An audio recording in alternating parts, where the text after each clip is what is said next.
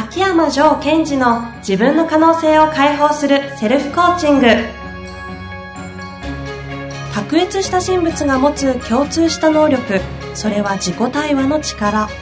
ポッドキャスト自分の可能性を解放するセルフコーチングは上場企業から中小企業までエグゼクティブコーチングトレーナーとして人材開発を行ってきた秋山城賢治がビジネスや人生で役立つセルフコーチングの技術について分かりやすく解説します。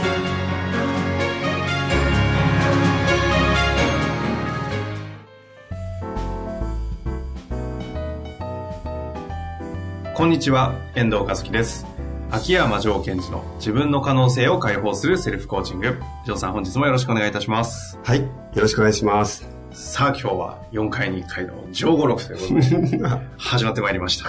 はい、えー、今日のジョーさんの一言をお願いしたいと思います。そんなにその、はい、あ、ちょっとノリが違いましたいやいやいや、あの、このテンションが面白いなと思って。今ちょっと先に、あの、無理やり引っ張ってみようかなと思ったんですそうだったんですね。あの、止められましたね。いい感じでやろうかなと思ったありがとうございます。ということで、はい。えー、上五六。はい。今日の言葉いただきたいと思います。はい。えー、では今日の上。エコーとか入れたいですよね。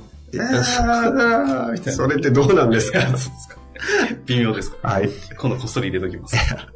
こっそりお願いします。はい。えー、では、えー、今日の情報録なんですが、はい。安定にこだわる、その不安定さ。安定にこだわる、その不安定さ。ああ。なるほど。わかんないです。なんかわかりそうでわかりません。安定にこだわる、その不安定さ。はい。これは、えー、どういう時に、こう、人にあげたり、自分に使ったりする言葉なんですか、うん、こう、よくこう経営者の方とお話ししてて、はい、やっぱりこう、今変化が激しい時代なので、はい、やっぱり経営安定させたいじゃないですか。で、その時に安定したい、安定したいとお話を聞いてるんですね。で、そのためにこんなことしてますよと。うんうん、で、その時に私の中にこう、ある映像が思い浮かぶんですよ。目の前の方が安定になりたいと、うんうん、経営安定させたいって時に、なんかこの方の安定というのは、イメージで言うと、サーフィンをするときに、こう、海の中に支柱を立てて、そこにサーフボードをくくりつけたいですと。そうすると安定するじゃないですかって聞こえてくるんですね。動かぬ不動の安定感みたいな。そうそうそうそう。そうすると、こう、どんな波が来ても、びくともしないで、大丈夫じゃないかと、そういうものを僕は持ちたいんだっていうふうに聞こえてくるんです。で、それを持ちたいという気持ちは非常によくわかる中で、それってすごい怖いことですよね、と。なんでですか？ボキって折れちゃうとか？そうです。あ、そうなんですか？その通りです。まあ、確かに折れ折れるかもしれない。ですよね。で、えー、つまりこう、いろんなこう、状況とかが来る、つまり波が来るときに、この支柱が持つかな持たないかなっていうことにフォーカスしていくわけです。うんうんうん、じゃあ、えー、上手なサーファーってどうしてるかというと、常に波を捉えてて、その波に対応していくんですよね。うん。波に対応ね。はい。はい、で、その結果、うまいサーファーはどうなってるかっていうと、非常に安定してるんですよ。ああ。不安定という名の安定みたいな。柔軟さの安定というか。うん。で、それはまあ、不安定という言葉でもいいですし、はい、そうですね、対応してるということですよね。うん、うん、なるほど。じゃどうやって、うまいサーファーの方はどうやってるかというと、やっぱり波を観察して、はい、そこに対して対応してるんですよ。うんところが、その波と戦おうと思うと無理だし。はい。はい。波に、に自分をこう、なんだろう、身を任せすぎちゃうと、持ってかれちゃうし。うん。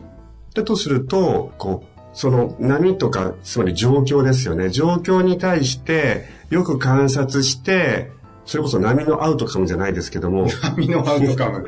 もう確かにサーファーがやってることはそういうことですよね。波のアウトカムに対して自分のアウトカムとどうアジャストさせていくかってことなんですすごい話ですね。壮大なんだかなんか、アホらしいのがもはやわからない。波のアウトカムはみたいな。はい。波にアウトカムってあるんですかね？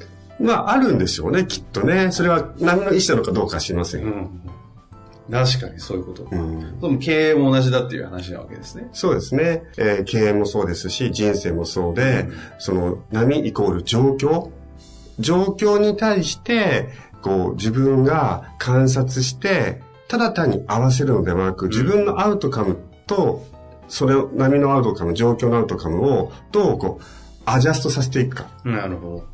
っていうことを考えていく方が、私としては、こう、安定に行きますよと。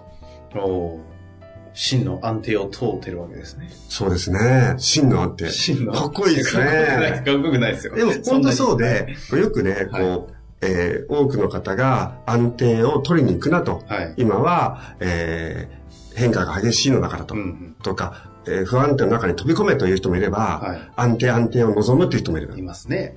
その両方やっちゃう方がいいわけですよ。その不安定の中に飛び込むのではなく、不安定の中に飛び込むというよりも状況に対応することによって安定させていくと。それが本当の安定なんじゃないですかというそうですね感じですか。はい、ちなみに、あの、僕は安定したいんですっていうような、うん、さっきで言う、こう、海の中に支柱を立ててサーフボードくくりつける系の、うん、折れるかもしれないという安定を望んでる社長さんとか、はい、まあまあ、人だけじゃなくても、人がいた場合に、それはそれで一つの、なんていうんですか？まあ価値観として捉えたら、それの方が安全だって思うなら、それも一つの信念じゃないですか。うんうんうん。それは、どういう、なんですか？違うでしょって話になっちゃう。えっと、うんと、それで、その方がいかに自分が不安を感じてるかっていうことを感じてもらう。あその支柱があれば安定するんです。支柱があれば安定するんですと。うん、うん、で、そこで自分が不安がってるわけですよね。うんうん。そういうふうに言う方はね。うん。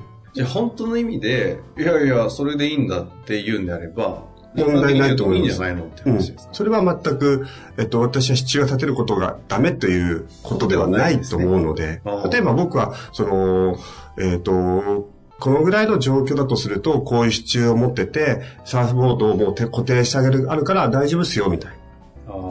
で、それがその人にとっていい状態であるとすると、わざわざそこに、それ危ないですよっていうことを、その、これ脅しのマーケティングっていうんですが、はいはい、そういうことをやる必要もないです。なるほど。あそこはそういう柔軟な感覚を持ってお付き合いされるんですね。うん、はい。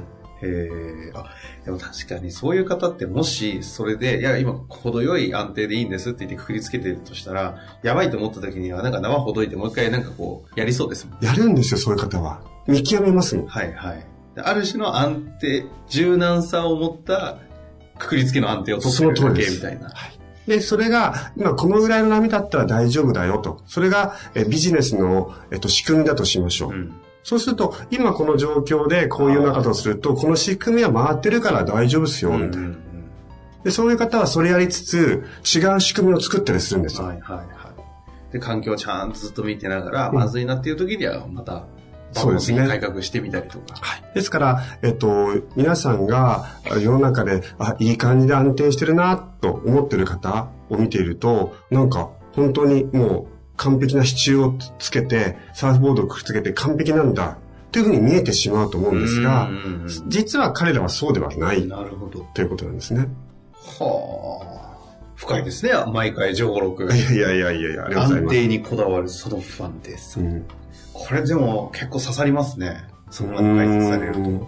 やっぱりこの上語録っていうのは、はい、あの、私自身がその不安だった時に、そういう気持ちになった時代があったわけですね。やっぱりこう、周りの方を見て、この人は本当になんか、崩れないものを確固たる支柱を持ってて、羨ましいなと。どうしたらそうなるんだって、すごい深く考える時ありましたもん。その結果、この言葉がそれある時に気づいたわけですよ。自分は、なんていう、こう、安定を求めるあまりに、すごい不安定な世界に入ろう入ろうとしてるってことに気づいたっていうのは大きかったですね。あ、そんな気づきが。うん。まあ、ですよね。だってね、大企業にいて、マーケティングをね、ゴリゴリ活躍してるのに、ダイバーになっちゃって、私ですね。はい、沖縄に復活にも飛んでって、新規事業やってみたものの、うん120人の部下にソース感みたいな。はい。からの、まだ先はいろいろありますけど、何を求めてんだろうと、自分でも思うぐらいにね。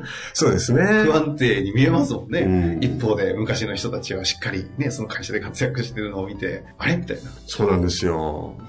ですから、あの、まずご自身が、例えば過去の私のように、安定を望むばかりに不安定に自分は言ってるのか、うん、それとも逆に、えっ、ー、と、無理くり不安定なところに、無理くり不安定なところにってことをやりすぎてないか、うん、っていうことは、ご自身の中でチェックされるといいと思いますね。なるほど。チェックですね。うん。わかりました。上五六、安定にこだわる、その不安定さということで、はい、やってまいりましたが、今日はこんなところでいきたいと思うんですけど、最後にこのあたりで補足というかですね、なんか、そういうことではないんですけども、はい、その皆さんが、え安定したい、安定したいと思って、不安定な状態になるな、いるなと感じたら、ちょっとこの言葉を思い出していただいて、はい、自分が対応していくことで安定感が増していくんだよっていうふうに自分にこう言ってあげてもらえたら嬉しいです。対応力を磨くと。はい。ぜひチャレンジしていただきたいですね。はい。本日もありがとうございました。はい。ありがとうございました。